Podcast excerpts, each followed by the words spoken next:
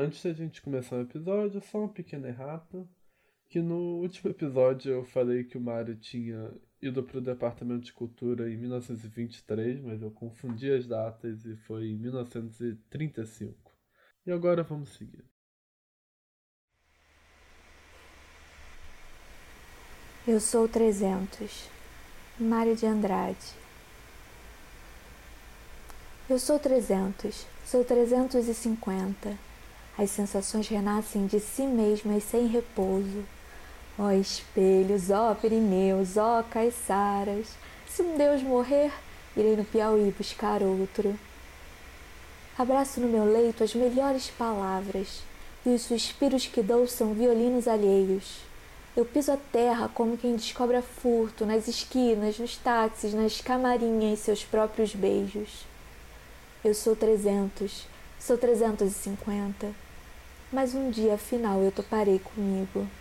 Tenhamos paciência, andorinhas curtas. Só o esquecimento é que condensa, e então minha alma servirá de abrigo.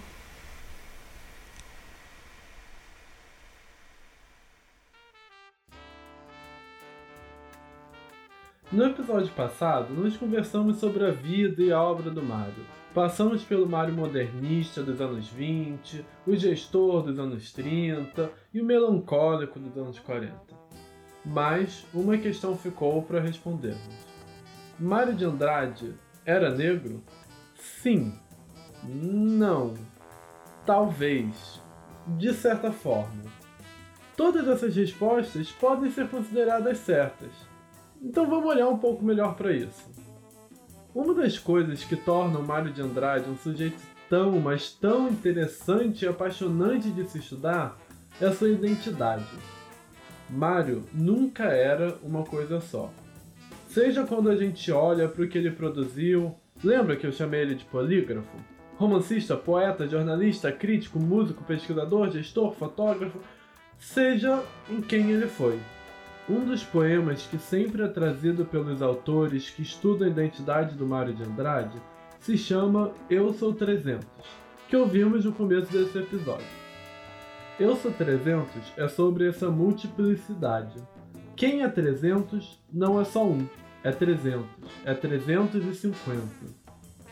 É sobre como Mário de Andrade se entendia como alguém que não se encerrava numa coisa só, aspecto que lhe trazia tanto uma potência enquanto pessoa, artista, ditador cultural, quanto uma angústia, como um ser que apontava para muitas direções diferentes, muitas vezes conflitantes. Existem três elementos da sua biografia que causam algum tipo de controvérsia e sobre os quais esse pensamento do homem 300 importa muito. O primeiro era sua sexualidade. Por muito tempo se ignorou, ou se escondeu, o debate sobre a sexualidade do Mário de Andrade. Num país e num mundo em que qualquer um que não seja estritamente heterossexual sofre de discriminação, as pessoas que divulgavam e debatiam o Mário pouco queriam falar sobre as suas vivências fora desse lugar. Parecia que, caso o fizessem, podiam diminuir esse homem.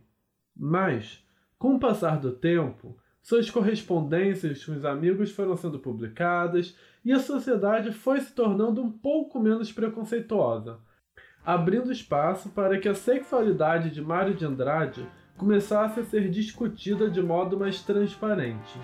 Sabemos hoje que ele desejou e se relacionou com homens. Se ele era homossexual, bissexual, pansexual, qualquer outro nome que a gente encontre, não dá para ter certeza. E talvez nem faça tanto sentido tentar encontrar um termo que explique tudo. Como sempre, 300. Outro capítulo de sua vida é sobre a sua relação com os movimentos comunistas e o marxismo. Dizer que um autor é marxista é uma afirmação muito séria. Ela traz imediatamente reações apaixonadas de alguns e rejeições raivosas de outros. O que sabemos é que Mário atuou em gestões durante Era Vargas, mas também chegou a se filiar ao Partido Comunista.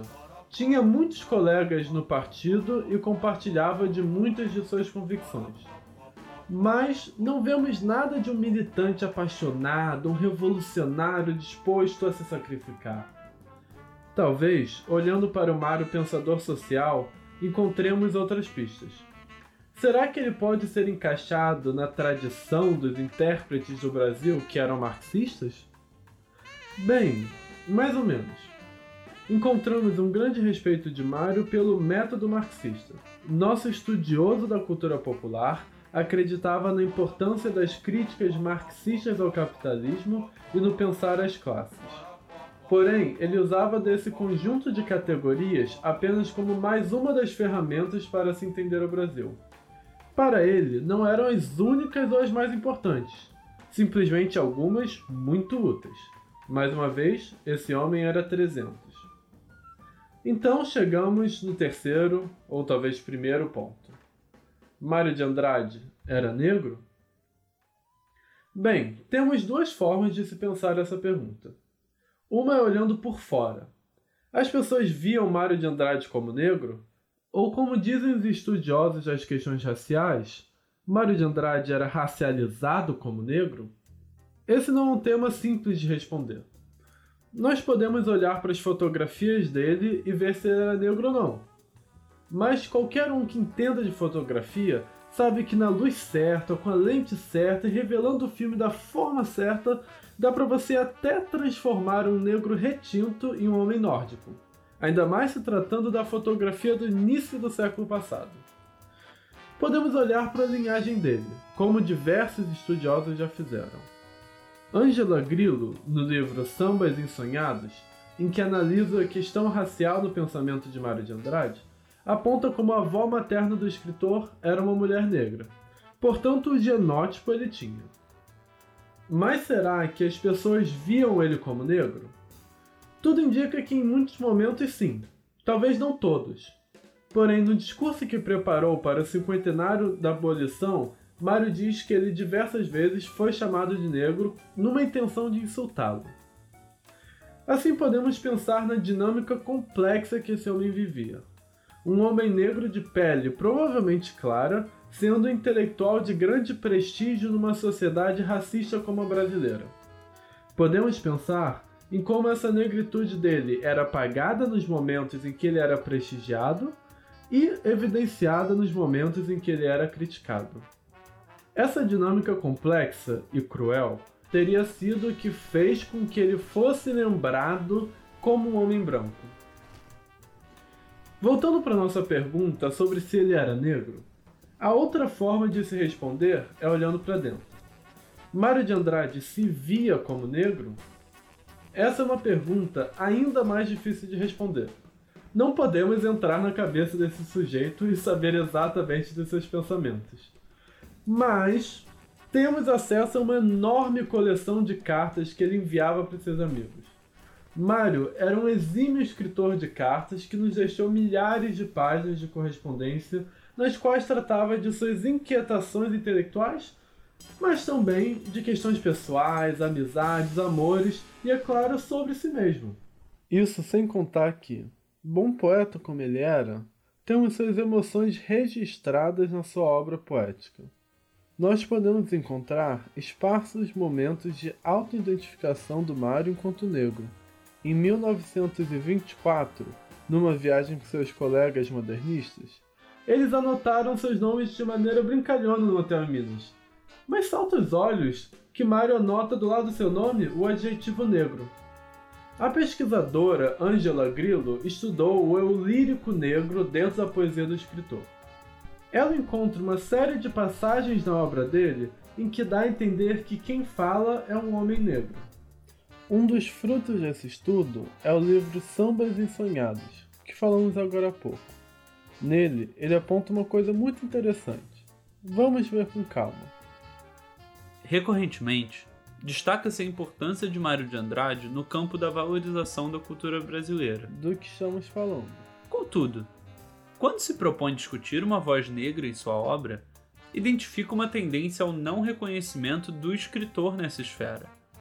Por um lado, há uma crítica que não lhe atribui cor, E, por outro, ocorre a negação daqueles que consideram a experiência do negro apenas quando se encontra elementos que correspondam a uma autorreferência evidentemente afirmativa.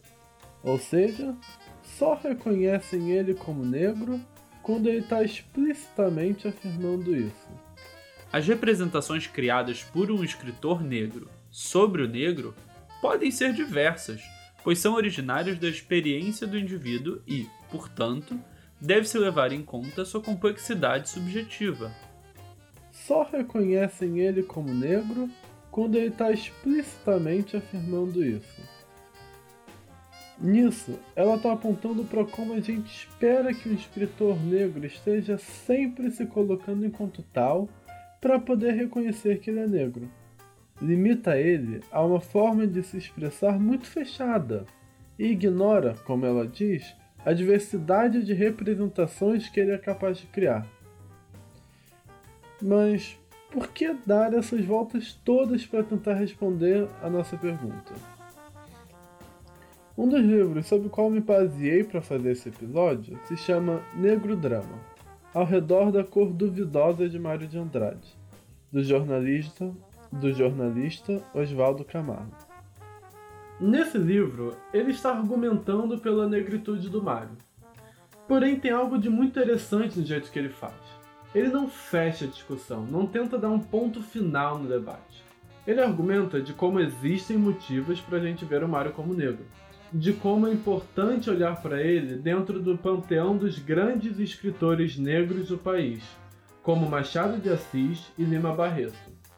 Mas ao mesmo tempo, ele reconhece que não é essa nem nenhuma identidade que dá conta de tudo que é Mário de Andrade, do que é a sua vida, a sua forma de entender a si mesmo. E eu fico com esse pensamento.